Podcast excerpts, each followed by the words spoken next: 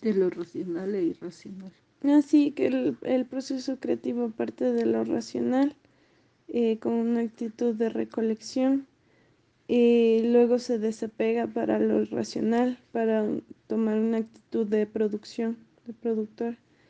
Se necesita primero el lado de recolección, el lado racional, el, medir, el enumerar y todo esto, porque todo esto genera una variedad de elementos que se transforman en un estímulo para la creación. Y sin estímulo no hay creación, si no hay ninguna necesidad, si no hay ninguna pregunta que se genere a través de todos estos... Buenas noches. A través de todas estas estas pequeñas cosas que vamos estableciendo en el principio como un cimiento, entonces el artista no se ve no cumple su... Motivado. No cumple, ajá, no se ve motivado. Eso, eso voy a poner de, de ritual.